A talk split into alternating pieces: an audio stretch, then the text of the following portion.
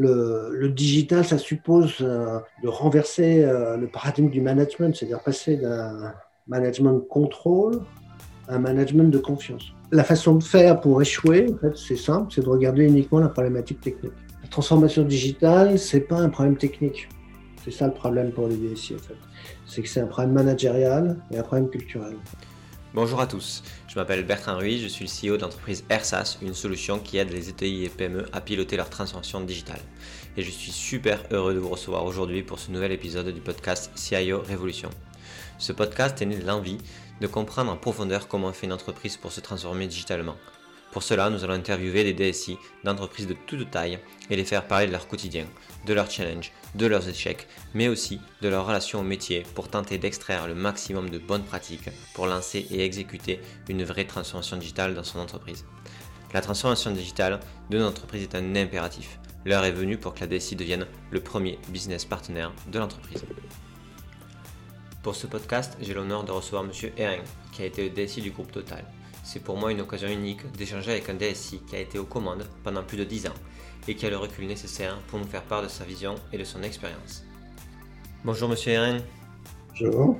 Donc euh, pour ma première question, j'ai décidé de faire simple. Euh, tous les grands groupes euh, du 440 ont mis en place une organisation avec un CDO. du coup, pour moi, ben, ça pose la question du DSI et de son rôle dans la transformation digitale. Quel est votre avis, Monsieur Hering J'ai une position assez claire, c'est qu'en fait, un DSI demain, il faut qu'il s'occupe de la transformation digitale. Il peut pas. Oui, le, CDO est un poste transitoire qui peut être utile d'ailleurs pour les DSI euh, quand euh, il y a des résistances côté, métier. Mais un DSI qui se contente de, faire évoluer le legacy sans se poser des questions sur euh, l'évolution digitale de l'entreprise a peu de chance d'être présent demain. Quoi.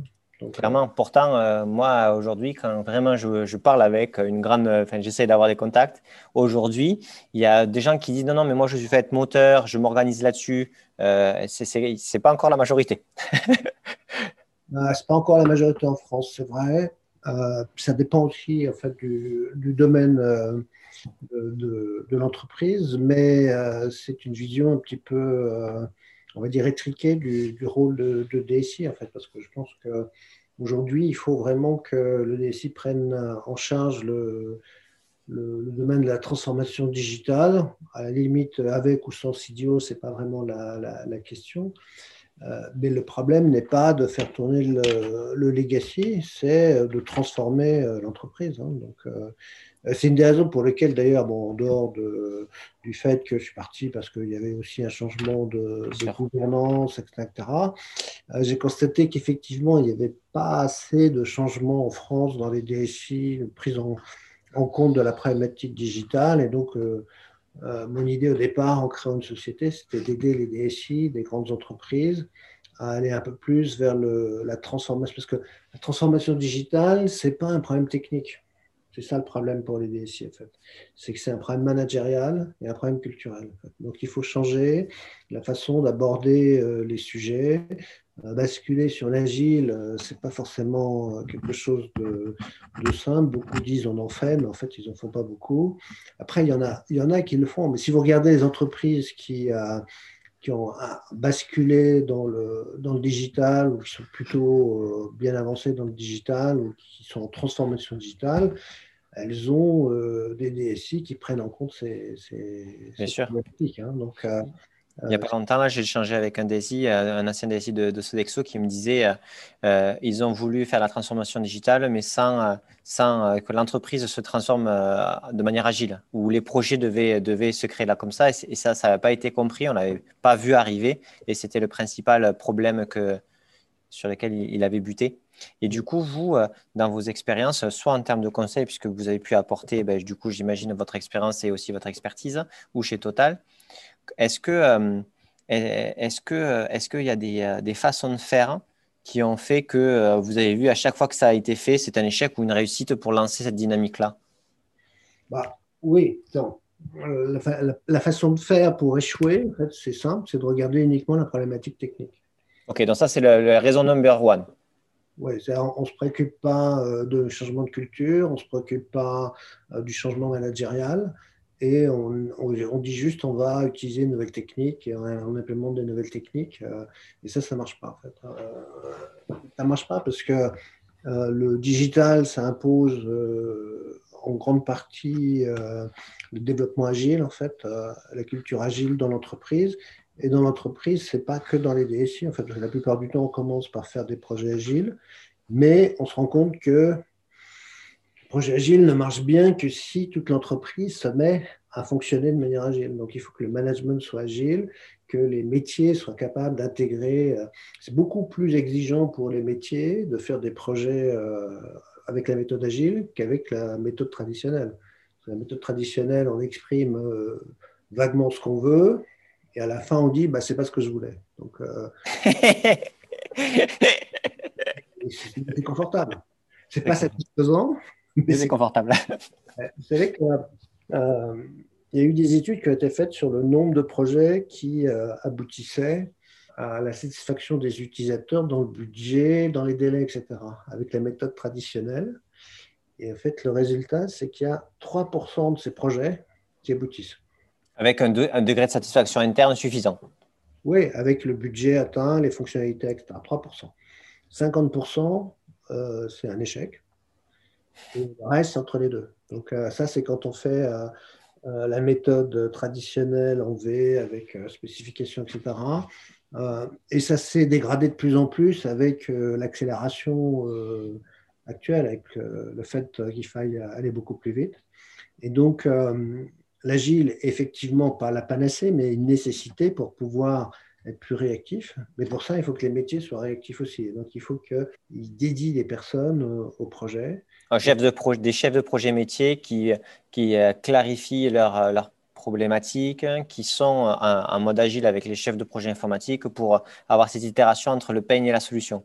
Voilà, ça s'appelle les product owners, en fait, euh, qui euh, vont prendre en charge, mais qui ont aussi une liberté de prise de décision, en fait, parce que c'est là où c'est difficile, parce que souvent, surtout quand on fait des projets agiles, transverses, on se heurte à des problématiques de prise de décision rapide parce qu'on met en, œuvre euh, des décisions qui touchent plusieurs entités et euh, obtenir une décision, c'est compliqué. Il faut être capable d'avoir quelqu'un qui soit capable de décider, de prendre une décision pour l'entreprise rapidement euh, et reconnu par tous les autres en fait. Hein. Donc c'est vraiment un mode de fonctionnement différent. Il y a comme beaucoup d'entreprises qui ont commencé, les banques en particulier ont beaucoup travaillé sur le, sur le sujet en fait. L'industrie a aussi beaucoup travaillé sur le, sur le sujet. Euh, et donc, euh, il y, a, quand même beaucoup de transformations qui ont, qui ont été faites et qui aboutissent d'ailleurs au fait que le DSI, euh, il y a beaucoup d'entreprises où le DSI, c'est aussi le, CDO, où, il prend en compte la problématique digitale. Il y a des entreprises, je crois que c'est comme Schneider, où il n'y a jamais eu de CDO, en fait. Hein. Et vous ne pensez pas que le CDO, moi, ce que j'ai cru comprendre, c'est qu'à chaque fois qu'il y a eu le CDO, ça a créé une tension avec la DSI où en fait il y a plein de projets numériques qui ont été créés ou un peu décorrélés de la SI et qui, eux, avaient les mêmes problèmes d'adéquation de, avec les métiers, qui ne libéraient pas le temps qu'il fallait. Et ça a un peu coupé l'herbe sur le, sur le DSI. Et aujourd'hui, en fait, le DSI, il devrait avoir dans ses équipes un CDO en mode pour vraiment driver l'énergie en interne là-dessus, mais ça fait partie des équipes du DSI. C'est une question. Hein. Ah, souvent, le CDO, il apparaît parce qu'effectivement, le DSI n'est pas assez réactif et ne bouge pas assez vite, en fait. Hein. Et donc, euh, qu'il y a un, gap entre euh, ce que voudrait faire le métier et ce qui est capable de fournir la DSI. En fait, hein. Et donc, il y a une certaine méfiance ou une défiance qui est, qui est, qui est, euh, réelle et qui fait qu'on demande à quelqu'un de métier de, de s'occuper du digital. Le problème de, de, de, mettre un, un CDO, c'est que derrière euh, la mise en place du CDO, il y avoir des choses qui vont se faire, mais que la difficulté majeure du digital, c'est l'intégration entre l'existant en particulier les systèmes d'information existants et les nouvelles applications. Et ça, en fait, s'il n'y a pas une bonne relation entre les équipes euh, euh, digitales ou agiles et euh, les équipes SI, ça ne marche pas en fait. Donc, on n'arrive pas à intégrer facilement les, les, les nouvelles applications dans la durée. Donc, souvent, ça apparaît CDO quand le, quand le DSI n'est pas assez ouvert vis-à-vis -vis du digital ou pas assez reconnu comme capable de faire, en fait, parce qu'il y a aussi beaucoup de méfiance vis-à-vis des, des, DSI qui, qui, qui, sont parfois exprimés par les métiers. Et donc, euh, on met un CDO. Alors après, ça peut être tout à fait un allié utile qui fait bouger les métiers, parce qu'il y a quand même énormément de résistance métier sur euh, les transformations digitales dans les entreprises euh, traditionnelles. Ouais, ça vous, ça vous continuez vous à l'avoir vu, à le voir dans, dans, vos, dans vos activités de conseil que vous avez pu effectuer de, des métiers qui veulent pas se digitaliser? Parce que nous, ce qu'on voit beaucoup, c'est aussi beaucoup de métiers qui font du shadow IT parce qu'ils ils veulent se digitaliser, mais le DSI ne suit pas. Il y a les deux en fait. Il y a les deux. Euh, le shadow IT, c'est parce qu'en fait, euh, les, les, DSI ne euh, suivent pas. Et ça, c'est vrai que ça arrive quand même, en tout cas pas assez vite, pas assez ouvert, etc. C'est une des raisons pour lesquelles un certain nombre d'entreprises ont créé des digital factories, pour forcément les relier avec les DSI, ce qui est d'ailleurs le cas de, Total aujourd'hui. Hein. Et, et, il y a la problématique des euh, métiers qui euh, sont assez dépourvus par rapport à l'évolution digitale et qui ne savent pas trop comment. Euh, donc, en plus, il n'y a pas forcément beaucoup d'aide pour, pour un métier, qu'ils ont quelqu'un qui est, qui, est, responsable d'un métier qui veut faire un projet agile. alors, il y a de plus en plus de formations hein, pour que les, métiers soient de plus en plus à même de gérer tous ces, tous ces développements agiles. Mais mais c'est vrai que le plus souvent, ce qu'on trouve, c'est euh, des métiers qui savent bouger, qui veulent bouger, et des DSI qui, qui sont, euh, je ne sais pas qu'il faut dire, euh, terrorisés, bloqués, englués plutôt dans l'existant, et donc qui ont du mal à sortir de, de, qui n'ont pas la ressource non plus pour, pour pouvoir, quand je dis la ressource, c'est-à-dire le budget, les moyens pour, euh, pour plonger dans le, dans le, digital. Alors de manière assez euh, étonnante, en fait, moi je pensais travailler à 100% pour les DSI des grands groupes. Je dis, bon, euh, le marché devrait être quand même assez tourné vers le digital, donc j'ai les aider à transformer. La première chose à faire, c'est transformer la DSI, en fait. Bien sûr. Transformer les métiers, il faut que la DSI soit capable de fonctionner en agile, de, de c'est elle qui va insuffler le rythme et l'exemple pour que les métiers puissent s'avancer. Mais si elle ne l'a pas fait, c'est compliqué. Voilà, s'ils sont réticents par rapport à l'agile, ou s'ils ne sont pas adaptés, ou s'ils ne savent pas gérer, euh, ça ne le fait pas. Et c'est quand même une transformation lourde, et en particulier sur les infrastructures. Les infrastructures, euh, aller basculer dans le cloud, euh, les infrastructures. Là où vous avez a priori 10 personnes dans les infrastructures internes, si vous avez basculé dans le cloud, vous allez en avoir une. Donc les gens savent quoi, ils se rendent compte assez vite que la bascule dans le cloud, c'est quand même euh, une réduction ou une transformation d'ailleurs euh, très forte de, des équipes d'infrastructures. Donc il y a beaucoup de résistance euh, des, infrastructures, mais pas uniquement d'ailleurs. Hein. Et donc moi je me suis donné comme, comme cible en fait la transformation des DSI. De manière assez étonnante, j'en ai fait, bien sûr, mais pas tant que ça en fait. Euh, j'ai à peu près 30% de mon activité qui s'est euh, qui s'est fait pour les DSI, 30% mhm. pour les métiers qui n'étaient pas contents de leur DSI. pour les aider à, vous pourrez les aider à transformer la DSI et 30% euh, pour les spécialistes. Aussi services D'accord. Ce qui m'a plutôt étonné parce que je pensais que elles étaient tout à fait prêtes et à l'aise à aller dans le domaine du digital, bah, c'était pas complètement vrai en fait. Elles n'étaient pas complètement, euh, complètement prêtes et, et, avec une stratégie claire. Quoi. Donc, euh, voilà. Donc, euh, et je continue d'ailleurs à travailler pour les, pour les, pour les de service aujourd'hui. Moins pour les, les DSI, puisqu'avec le Covid, les, un certain nombre de missions sont, arrêtées. Mais, mais voilà, donc euh, alors je pensais euh, majoritairement travailler pour les, pour les DSI, c'est pas ce qui s'est passé. Et ça, vous dites que vous avez dit au tout début euh, de l'interview que c'était très français, ou dans tous les cas en France. Vous parlez aussi, donc vous avez une idée d'autres pays, donc ça c'est votre expérience internationale. Est-ce que vous pouvez m'en dire un peu plus sur, bah, sur, le, sur quel pays, les, quoi les différences culturelles par rapport au DSI bah, Il y a beaucoup de pays qui ont beaucoup moins de problèmes avec le test and learn. Ok une des premières choses euh, qu'il faut faire hein, quand on, veut faire du digital, c'est d'essayer et d'être capable d'arrêter tout de suite. le problème qu'on a en France, euh, en particulier lié à l'éducation, on a plusieurs problèmes par rapport à ça. D'abord, on fait beaucoup d'études avant de faire quelque chose. Donc, on fait des. Moi, j'ai toujours dit que les, les, les proof of concept, ça servait à rien. Ça, peut, ça, peut, ça, peut, aboutir au fait que ça ne marche pas, mais ça ne pourra jamais aboutir au fait que ça marche. En fait. Donc, euh, par contre, en France, on fait que des hein. Donc, euh, alors qu'il ne faut pas faire d'époque, il faut faire des, il faut faire des tests. Quoi. Il faut faire des, euh, non, mais un test orienté métier, orienté valeur, et pas juste voir pour voir si ça peut fonctionner. Quoi. Ah, il faut faire des, des, des, des systèmes qui peuvent être mis en production, là, des euh, minimum viable euh, system pour qu'on puisse euh, les mettre en production si, nécessaire. Ça ne sert à rien de faire un test pour voir si ça marche. Il faut essayer. Si ça marche, on continue. Si ça ne marche pas, on arrête. Donc, le premier problème, c'est qu'on ne sait pas prendre la décision de, de, faire un test de ce type.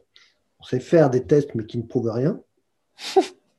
la deuxième chose, c'est que on sait, quand on a lancé quelque chose en France, on ne s'est pas arrêté, en fait on a un droit à l'erreur qui est, qui est bon, c'est à l'école quand on fait une erreur, on se fait taper sur les doigts. Quoi, je veux dire, donc euh, il y a d'autres pays où l'éducation n'est pas comme ça en fait, donc euh, ils sont beaucoup plus, beaucoup plus euh, ouverts sur le droit à l'erreur, etc.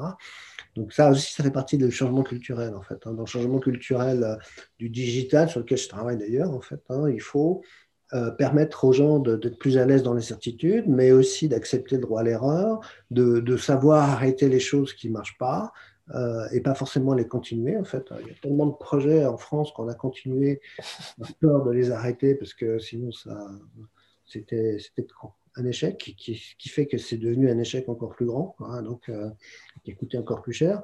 Bref, donc on n'a pas le droit à l'erreur, on ne sait pas euh, faire des test and learn, ou pas facilement. On ne sait pas accepter que, bah, ça ne marche pas. donc, c'est un peu, lié. Et donc, euh, tout ça, c'est des changements culturels assez forts. Et ce n'est pas des choses que vous trouvez, par exemple, aux États-Unis. Aux États-Unis, le test and learn, euh, c'est naturel. Ils n'ont pas de problème par rapport à ça. Les anglo-saxons en général, d'ailleurs. Les Britanniques aussi. Euh, les Allemands aussi sont assez pragmatiques. C'est quand même très franco-français, cette problématique de, droit à l'erreur, de, de, de, nécessaires études. En fait, digital, il faut faire vite. Hein si on commence par faire une étude et puis après un proof of concept. Mais ça, c'est ouf que, euh, que je, pardon, je vous coupe, mais qu'un ancien des sites Total dise ça parce que c'est euh, complètement, euh, c'est complètement à l'opposé de l'image qu'on se fait de la DSI d'un des plus gros groupes français du 440. Enfin, globalement, vous avez été DSI quand même, ça fait quand même pas mal d'années. Vous avez cette vision-là. donc, ça veut dire que c'est pas, on est d'accord, c'est pas une question d'âge ni de, de, de, de et donc, du coup, qu'est-ce qui fait que vous, vous avez pris conscience alors que vous aurez pu très bien être un DSI euh, legacy, un DSI euh, euh, périmètre très, très, très, très fermé, etc. Qu'est-ce qui a fait que vous vous n'avez pas passé du côté obscur de la force, si on peut se permettre? Oui, bah d'abord, moi j'ai toujours été très orienté vers l'innovation. Ensuite, un groupe comme Total est aussi, même si ça peut paraître euh, paradoxal quand on regarde ça d'un peu loin, très orienté vers la prise de risque, euh, euh, l'innovation, etc. Donc, les métiers étaient plutôt demandeurs. En fait, moi, en 2010, bien en 2010, c'est-à-dire il y a 10 ans, hein, on me demandait déjà d'utiliser l'intelligence artificielle, de euh, dans, les raffineries d'avoir des systèmes de, pilotage euh, à distance, etc. Donc, euh, dans le pétrole, en fait, le digital est présent depuis très très longtemps. En fait, la digitalisation des, carottes de prélèvement, dans l'exploration, en fait, on utilise depuis très longtemps des, modélisations et, et donc l'imagerie 3D. Donc, je dirais, si vous regardez euh, dans l'énergie, en fait, c'est assez, c'est quand même assez, euh, assez fréquent. Si vous regardez Engie, par exemple, le DSI, il est aussi euh, CDO, et donc avec des problématiques d'intégration du digital presque natif dans le, dans le rôle. Quoi. Donc, je pense que c'est un peu lié aussi au domaine d'activité, en fait. Hein. Après, ça ne veut pas dire que pour ça que c'est plus facile. Hein. Il y a aussi des résistances au niveau des, des DSI, au niveau des infrastructures. Et, et je n'ai pas forcément réussi, lorsque j'étais DSI Total, à faire toutes les transformations que je voulais faire. Hein. non, mais réussir et avoir la volonté, des fois, c'est voilà, il peut y avoir un, gap. La, transformation prend beaucoup de temps. En fait. Vous ne pouvez pas faire une transformation digitale sur une grande entreprise en trois mois. C'est plutôt six mois ou dix ans. En fait. donc, euh, donc ça évolue, mais euh, ça prend du temps. Il faut accepter de donner du temps au temps dans les grandes entreprises. Clairement, la difficulté aussi, c'est les signaux euh, qui peuvent être envoyés et qui sont contre-productifs, du style le nombre de POC, le nombre de startups sourcées, des choses comme ça, qui montrent en fait des, un peu des vanity metrics sur une digitalisation dont personne ne croit réellement alors qu'un discours des fois de vérité en disant ben voilà notre roadmap à 10 ans, voilà comment s'y prend un an, euh, voilà notre objectif en fait, et qui est des fois un peu moins bling bling, mais qui est plus. Euh, la, difficulté, la, difficulté, majeure du digital, c'est la généralisation. C'est pas faire un, test avec une startup, etc. Tout ça. En général, les startups, d'ailleurs, elles s'épuisent avec les grands groupes hein, parce que ça va pas assez vite. Mais euh, le, vrai problème, c'est la généralisation, la transformation complète. C'est, un, groupe comme Total, en fait, c'est euh, sont présents dans 150 pays. Quoi. Donc, euh, non, ça prend du temps, c'est sûr. C'est, ça prend du temps. C'est, pas beaucoup plus facile de faire les transformations dans les, dans les, dans les startups. Quoi, hein. Et donc, du coup, si on reprend ce que vous nous avez dit au tout début, donc, un product owner, c'est aussi, il faut qu'il ait la capacité de décider il faut que le, test qu'on qu'on aille faire. Euh, plus, génériquement, il faut que l'entreprise se mette dans une capacité de prise de décision agile, c'est-à-dire qu'il soit capable de décider vite, et ce qui veut dire de déléguer des décisions à des gens qui vont être intégrés dans les projets. Ok. C'est plus globalement dans les process de décision, parce que les process de décision, tous ces grands groupes sont assez compliqués, euh, prennent du temps, etc., Il faut les simplifier pour que, euh, euh, effectivement, on puisse prendre des décisions rapides et réaliser les projets dans un, dans un délai court. L'entreprise doit se mettre dans une organisation qui permette des décisions rapides. OK? L'entreprise doit se mettre dans une organisation où les tests sont, sont faits dans un cadre qui est toujours le même, qui est qu'est-ce qu'on veut gagner, comment on le mesure, parce qu'il y a aussi ce pattern-là de, de, comment on lance un projet qui est des fois pas partagé et où euh, du coup euh, le ROI, euh, on va dire, qui, peut prendre plusieurs natures, n'est pas des fois juste communiquer ou étudier, et ça en période d'études, mais juste on fait ce projet-là parce qu'on veut tacler ce problème-là qui nous coûte tant ou qui nous prend tant de temps, et ça, c'est pas bien fait. On, a, on, a, on voit une opportunité de digital et on oublie un petit peu les bases d'une d'un lancement de projet. Quoi. Oui, c'est-à-dire qu'il faut quand même regarder la valeur ajoutée. C'est-à-dire qu'il ne faut pas faire du digital pour faire du digital. Il faut faire du digital qui rapporte quelque chose à l'entreprise. Et pour ça, il faut effectivement avoir des... Il y a eu quand même des phases où les, les DSI, les métiers, ont fait du digital pour dire je fais du digital, quoi, mais euh, sans avoir un ROI associé en fait. Hein. Il y a quand même aujourd'hui un certain nombre de, technologies qui peuvent être utilisées. Je veux dire, quand on, automatise les back-office, par exemple, que ce soit pour la banque, l'assurance, y compris d'ailleurs pour un certain nombre d'activités dans le domaine du pétrole.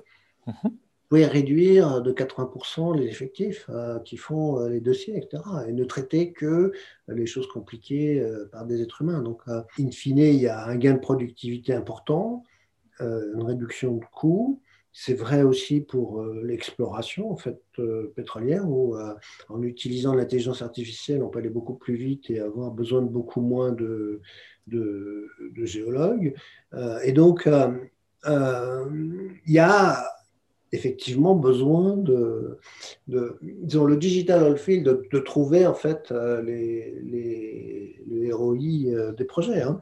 Le digital oilfield, en fait, ça doit euh, augmenter la durée de vie, de la production de 10% et la durée de vie de 25%.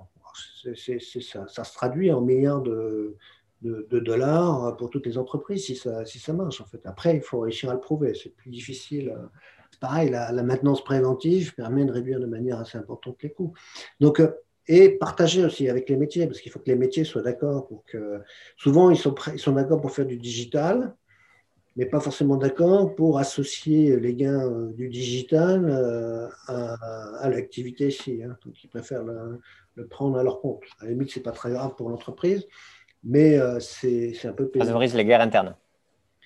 Oui, puis c'est plus difficile de générer, euh, en tout cas de, montrer l'intérêt des projets, euh, des projets ici, en fait, hein, des projets digitaux. En fait. Est-ce qu'il n'y aurait pas euh, besoin, dans ce cadre-là, moi j'ai l'impression qu'il y a les product owners qui sont là en mode vraiment gestion de projet et pour mettre du rythme et une rigueur, mais il y a vraiment aussi une espèce de product data owner dans le sens où on va lancer un projet, moi je vais faire je vais faire l'étude, en allant parler avec le, responsable financier, en allant chercher à l'audit de gestion la donnée financière, à une donnée métier, ce genre de choses. Alors, ça, c'est une autre transformation importante apportée par le, digital. En Jusqu'à présent, les systèmes d'information étaient structurés sur les, on va dire, les grandes fonctions, les grands processus, en fait. Hein. Et euh, on aboutissait après au data, euh, ce qui fait qu'il y a beaucoup de processus euh, qui, euh, in fine, ne partageaient pas forcément les mêmes data, ce qui crée un problème dans le digital parce qu'on ne peut pas faire ça en fait. Donc, le digital nécessite de, structurer en fait les données de l'entreprise et de mieux les partager en fait. Hein. Et donc, il y a un gros travail qui est compliqué je dirais presque impossible pour un certain nombre d'entreprises à expliquer aux, dirigeants, en fait, hein, mais un gros travail à faire sur les données pour les, euh, les transversaliser, en fait. Il y a un besoin de, de travailler sur les données euh, référentielles, euh, de référence en fait, de l'entreprise, du client, etc.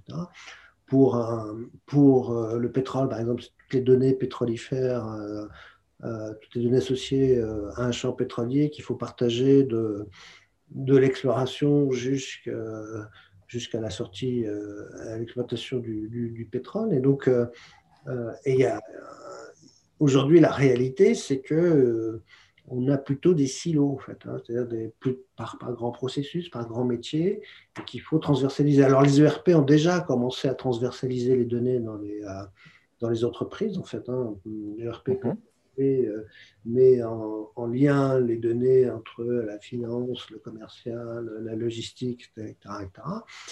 Euh, mais ça ne suffit pas, il faut aller plus loin avec, euh, avec le digital pour être capable d'intégrer des données extérieures. Donc il y a un gros travail à faire sur le, effectivement sur le data management, à la fois pour être capable d'exploiter les données, hein, qui, est, une des valeurs ajoutées qu'on peut tirer du, digital et, euh, et, aussi pour que le digital puisse s'implanter. Donc, euh, euh, c'est, c'est, effectivement une, une, refonte. On inverse en fait quasiment la problématique de constitution du, du système d'information où, au lieu de commencer par les process, il faut commencer par les données commence par les données pour comprendre la valeur. La donnée, ça peut être du temps aussi. Hein. Franchement, quand on voit les gens qui font de la saisie euh, tout le temps, on se dit, bon, bah, OK, là, il y a un, gain de temps qui est important. Mais c'est juste de toujours euh, prendre le temps de le chiffrer.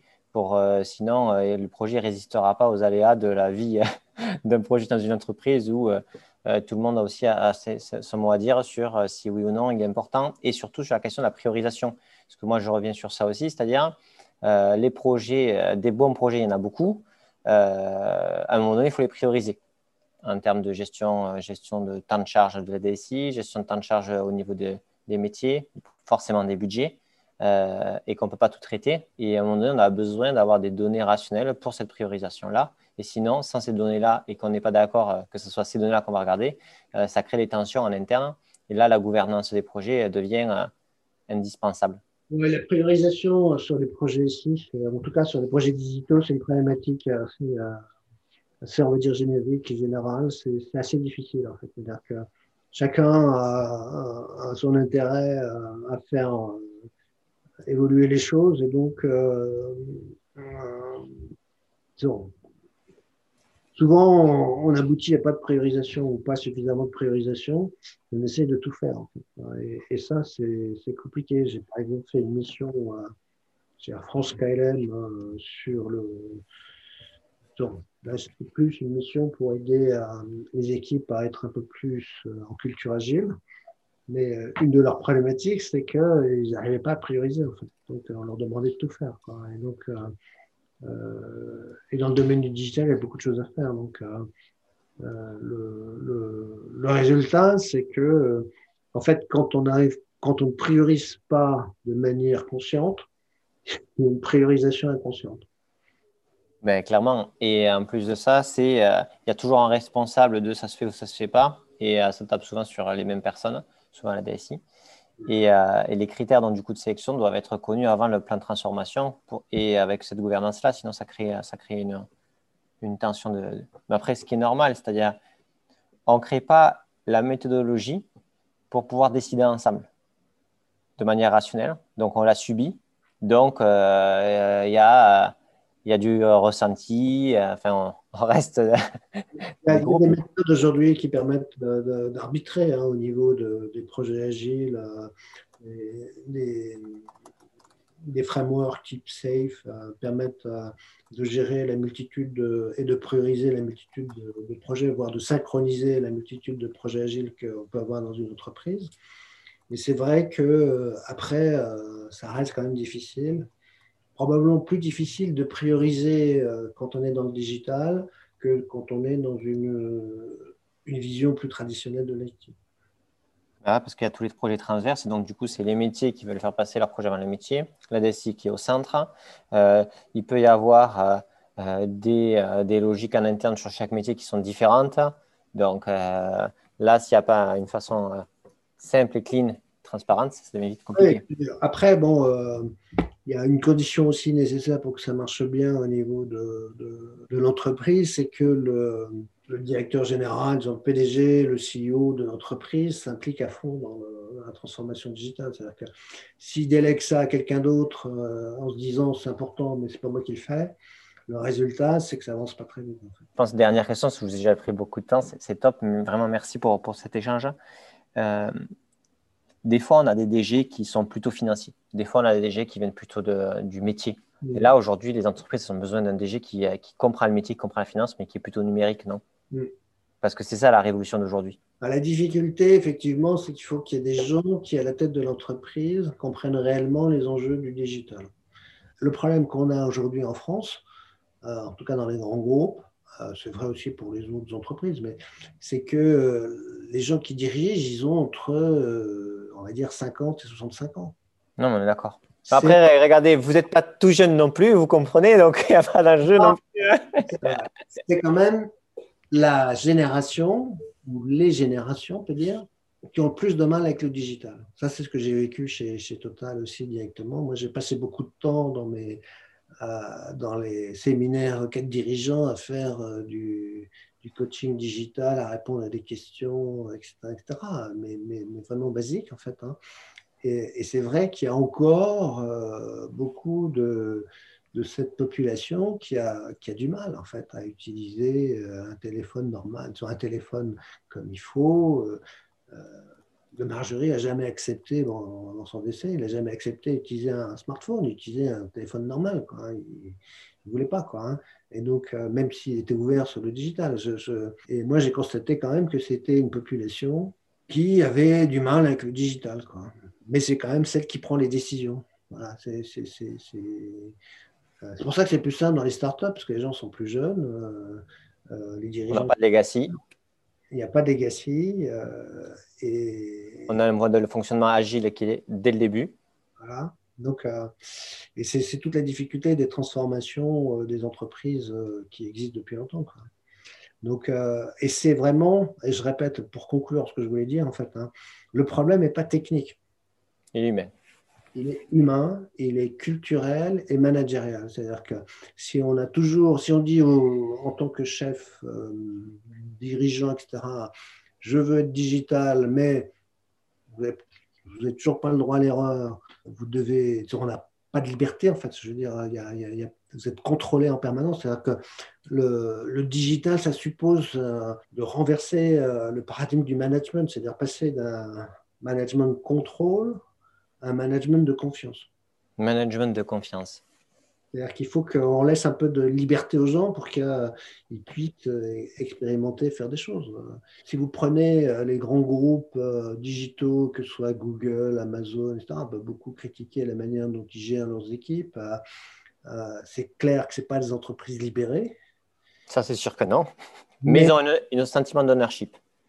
Oui, et puis il y a aussi une certaine liberté qui est donnée il y a quand même un niveau. Après, ça dépend où. Hein. Si vous êtes dans un entrepôt d'Amazon, ce n'est pas la même chose que si vous êtes dans les équipes de développement euh, d'Amazon. Hein. Mais il y, a, il y, a, un niveau de délégation et de responsabilisation qui est beaucoup plus fort que ce qu'on trouve dans les entreprises traditionnelles, euh, avec un management plus basé sur la confiance que sur le contrôle. Si vous commencez à contrôler trop dans le digital, ou si vous continuez à contrôler plutôt, euh, les gens ne vont pas prendre l'initiative, ne euh, vont pas faire de, vont pas essayer, vont pas faire tester, ils vont continuer à faire des POC. L'avantage d'un POC, c'est qu'on risque rien.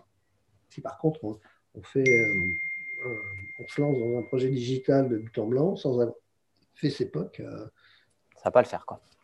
On prend plus de risques. Et aujourd'hui, ce n'est pas forcément toléré dans les entreprises. C'est pas ce que j'appelle le management de la confiance merci d'avoir écouté ce podcast avec Monsieur RM. J'espère que vous avez apprécié l'échange et que ça a pu euh, vous permettre de mieux appréhender votre rôle de DSI ou de la transformation de votre entreprise. Si vous voulez nous aider euh, à faire évoluer ce podcast, n'hésitez pas, à noter bien euh, ce podcast sur les plateformes Apple, Google, Spotify et surtout partagez-le sur LinkedIn. Ça nous aide énormément, surtout pour trouver les nouveaux DSI que nous allons interviewer. Merci à vous. Allez, ciao